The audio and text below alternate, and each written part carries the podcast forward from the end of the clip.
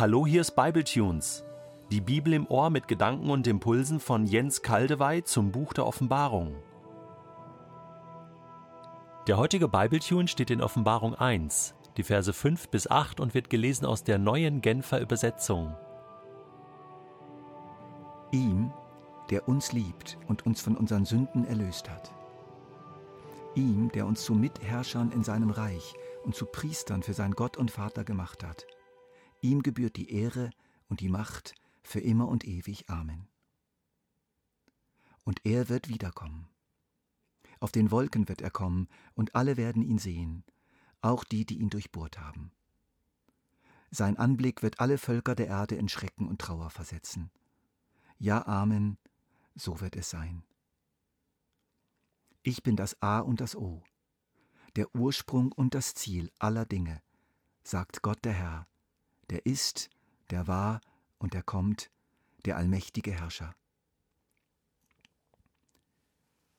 Wer sind die Adressaten der Offenbarung? Ihm, der uns liebt und uns durch sein Blut von unseren Sünden erlöst hat. Jesus schreibt an seine Geliebten und an seine Erlösten. Er hat diejenigen, an die er schreibt, so lieb gehabt, dass er sie durch sein Blut erlöst hat. Wörtlich heißt es, der uns losgemacht hat oder losgebunden oder freigemacht. Losgemacht, freigemacht, losgebunden von unseren Sünden.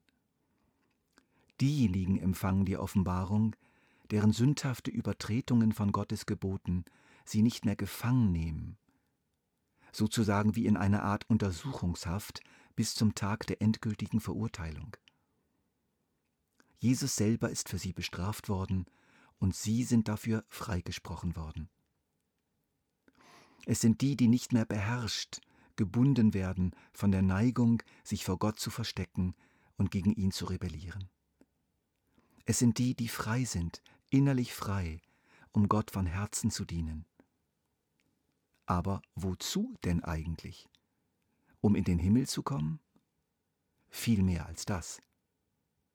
Es heißt hier, ihm, der uns zu Mitherrschern in seinem Reich und zu Priestern für sein Gott und Vater gemacht hat.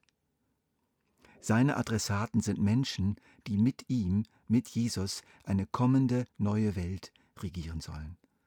Und jetzt sozusagen in der Gegenwart, im Verborgenen, schon mal kräftig dafür trainieren sollen. Ebenso sind sie zu Priestern gemacht worden. Das heißt, sie sollen zwischen Gott, dem Vater, und der Masse der Erdenbewohner vermitteln. Sie sollen eine Brücke bilden. Sie sollen so leben, dass Gott als der erkannt wird, der er wirklich ist. Sie sollen Menschen zum wahren Gott hinführen. Das ist ihre Aufgabe. Dazu sind sie gemacht und ausgerüstet worden. Später, in Offenbarung 5, werden für die Christen die Ausdrücke gebraucht Könige und Priester. Der oberste Herrscher schreibt sozusagen an seine Unterkönige eine ganz wichtige Botschaft für die Gestaltung ihrer jeweiligen gegenwärtigen und zukünftigen Königsherrschaft. Das sind also die Adressaten der Botschaft. Geliebt von Jesus, losgemacht von Jesus, zum priesterlichen und königlichen Dienst eingesetzt von Jesus für diese und für die kommende Welt. O Jesus, Weißt du, worauf du dich da eingelassen hast? Wenn ich uns so anschaue? Und ehrlich gesagt komme ich mir manchmal ziemlich alleingelassen vor mit dieser Berufung. Aber was lese ich denn hier? Und er wird wiederkommen. Das ist der Hammer. Er kündigt uns an, dass er sichtbar und öffentlich zurückkommen wird. Dann haben wir nicht nur mehr seine schriftliche Offenbarung, dann haben wir nicht nur Bible-Tunes, dann haben wir ihn selbst. Auf den Wolken wird er kommen, und alle werden ihn sehen, auch die, die ihn durchbohrt haben.